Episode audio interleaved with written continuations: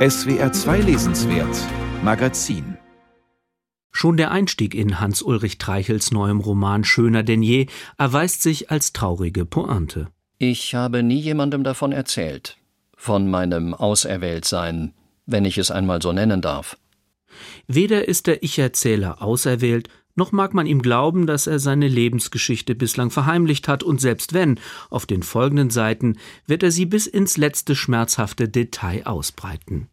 Andreas Reis heißt der Mann, der sich sehnsüchtig wünscht, ein anderer zu sein, ein kluger und attraktiver Kerl, dem selbst eine Filmdiva zu Füßen liegt. Seine Hybris kommt dabei keinesfalls nur großspurig, sondern immer auch ein wenig zaudernd daher. Gewachsen ist dieser Minderwertigkeitskomplex schon in Jugendjahren, als er sich ständig mit seinem Schulfreund Erik verglich. Erik war nicht nur der Bessere, was die Schulnoten, die Beliebtheit bei den Mädchen, den Sport oder das Berufsleben betraf. Damit hätte ich zurechtkommen können. Nein, er schien auch das interessantere und ereignisreichere Leben zu führen. Nach dem Abitur in der norddeutschen Provinz werden beide nach Berlin ziehen. Der eine studiert in der damals noch geteilten Stadt Romanistik, der andere interessiert sich für Filmarchitektur.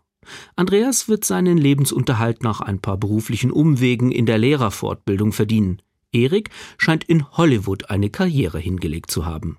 Sie verlieren sich aus den Augen, dennoch kann Andreas nicht aufhören, den Schulfreund auf kompetitive Weise zu idealisieren.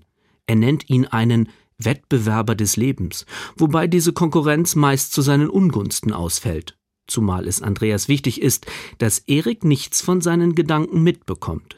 Ich trainierte Distanz und so etwas wie freundliche Gleichgültigkeit. Ich war ja schließlich kein Stalker. Und anderweitig psychisch gestört war ich auch nicht. Welcher Irrkopf würde auch schon zugeben, nicht ganz bei Trost zu sein? Hans-Ulrich Treichel erzählt durchaus mit feiner Lakonie von einem gequälten Durchschnittshelden, der seinen ungleichen Freund viele Jahre später wieder treffen wird. Andreas hat sich gerade von seiner Frau getrennt, ist auf Wohnungssuche und der großzügige Erik bietet ihm an, er könne doch vorübergehend in seine Wohnung in Charlottenburg einziehen. Die stehe ohnehin leer, während er in den USA arbeite.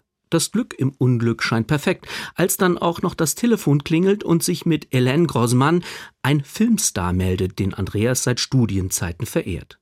Statt Erik zu informieren, dass sich Hélène nach ihm erkundigt habe, verbringt Andreas ein paar Stunden mit der prominenten Dame. Man könnte auch sagen, der Filmstar lässt sich von einem Bewunderer durch Berlin fahren, der sich wiederum in seiner Rolle gefällt und von Schlagzeilen in der Boulevardpresse träumt. Chauffeur verrät, Helene Grossmann, schöner denn je.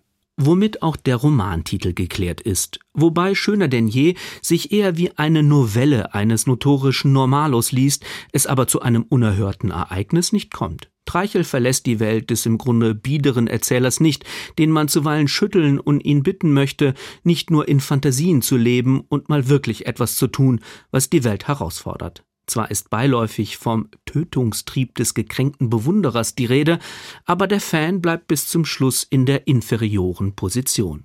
Das macht den Text so artifiziell, wie eintönig hätte man doch irgendwann gerne mal gewusst, was Erik oder Hélène von diesem komischen Kauz halten, der sich in das Leben anderer Leute einschmuggelt. Andreas hält sich für auserwählt, weil er sich für ein paar Stunden zwischen Erik und die berühmte Schauspielerin stellen kann, aber alles beruht nur auf der Einbildung eines Einsamen. Als Hélène ihn direkt auf Erik anspricht, zerplatzt die Illusionsblase.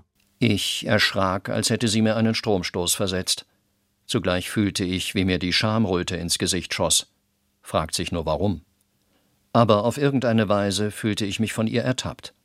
Hans-Ulrich Treichel hat immer wieder über mittelalte Männer aus dem akademischen Mittelbau geschrieben, die große Meister des Lebens und der Kunst anhimmeln, etwa in seinem Komponistenporträt Tristan Akkord. Auch die Beschwörung des alten Westberlins, etwa im Roman Grunewaldsee, ist ein klassisches Treichel-Motiv. Doch weder das eine noch das andere ist im neuen Roman schöner denn je. Im Gegenteil, die Prosa, die der Geschwätzigkeit des Erzählers bruchlos folgt, wirkt eher wie ein merkwürdiger Abgesang aufs eigene Werk.